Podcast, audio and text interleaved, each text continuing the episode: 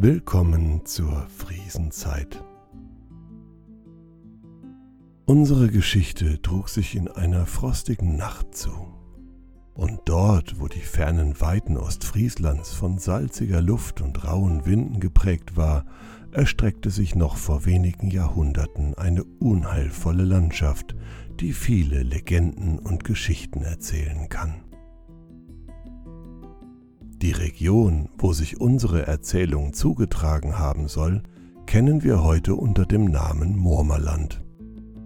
Wer nun wissentlich nickt, dem möchte ich nur entgegnen, dass es ein ganz anderes Murmerland war als heute. In den alten Tagen war Murmerland viel größer und umfasste die größten Teile der heutigen Samtgemeinde Jümme, Hesel und der Stadt Leer.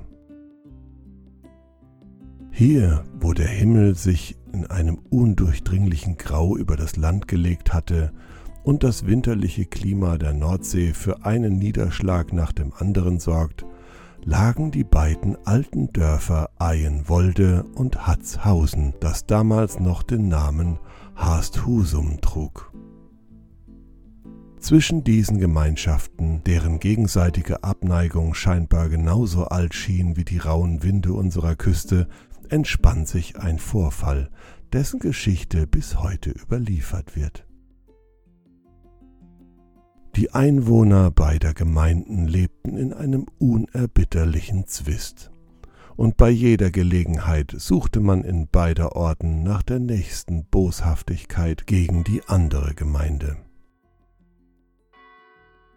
Und wie bei einer Schachpartie dauerte es auch nie lange, bis die nächste Niedertracht ausgeheckt war.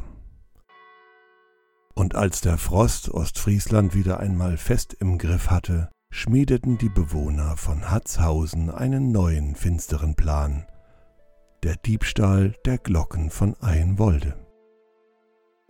Wenige Tage später, als der Mond von trächtigen Wolken erstickt wurde, schlichen sich die Harzhausener im Schutze der Nacht wie Geister auf Schlitten und Gespannen durch die frostige Landschaft nach Eienwolde, wo die meisten Bürger nach einer feierlichen Völlerei hoffentlich tief schliefen.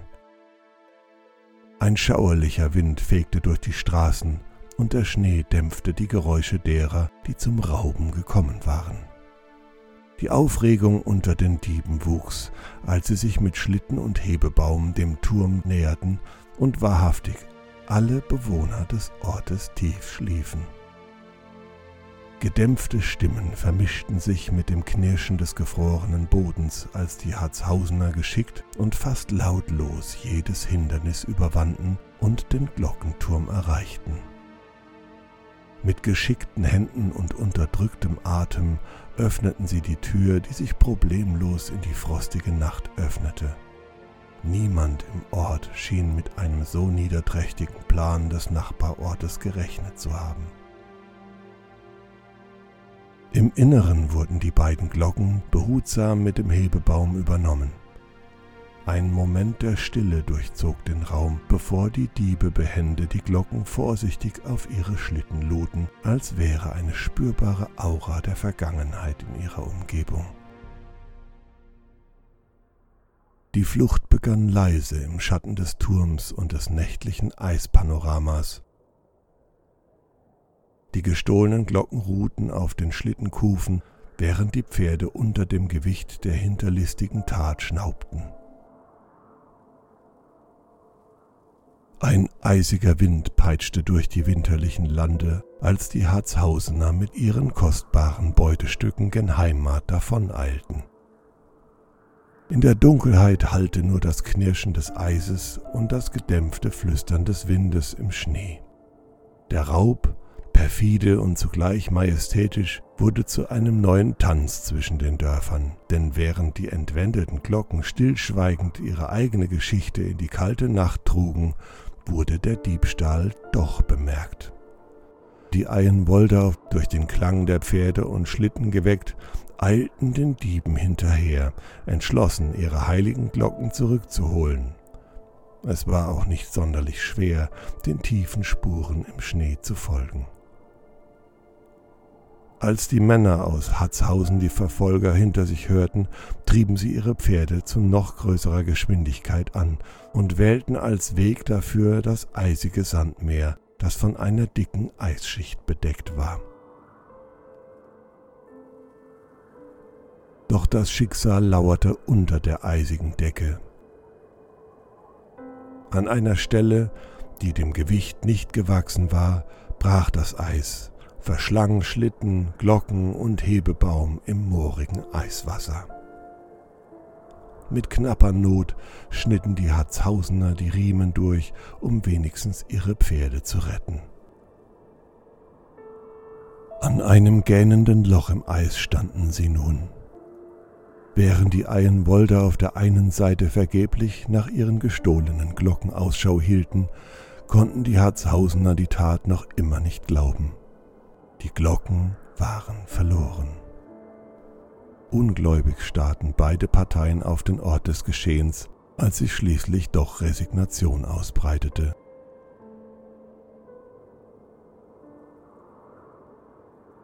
Doch die gestohlenen Glocken von Eienwolde gerieten nie in Vergessenheit. Immer wieder erzählten Reisende, die die Region durchquerten, von ungewöhnlichem Glockenklang.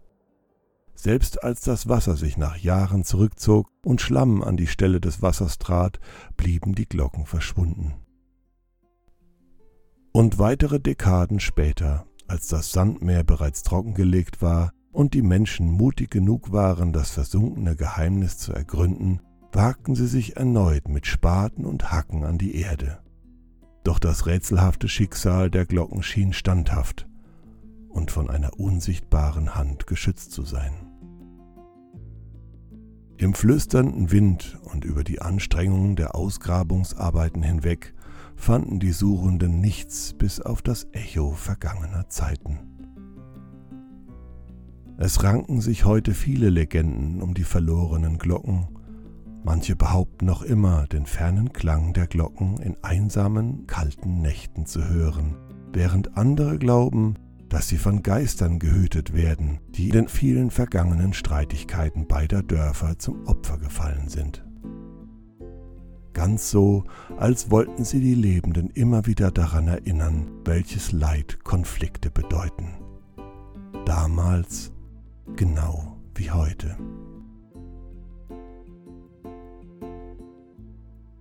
Vielen Dank, dass du mir auch in dieser Folge wieder dein Ohr geschenkt hast. Lass uns doch gerne auch auf anderen Kanälen in Kontakt bleiben. Du findest mich zum Beispiel unter Friesenzeit auf Instagram oder unter meinem echten Namen auf LinkedIn. Beide Links findest du auch in den Show Notes. Wir hören uns hoffentlich in der nächsten Folge wieder. Bis dahin, bleib gesund und ein friedliches und hoffentlich schönes Weihnachtsfest für dich. Am Mikrofon war natürlich wieder Jürgen Jester. Bis dann, wenn es wieder heißt, Willkommen zur Friesenzeit.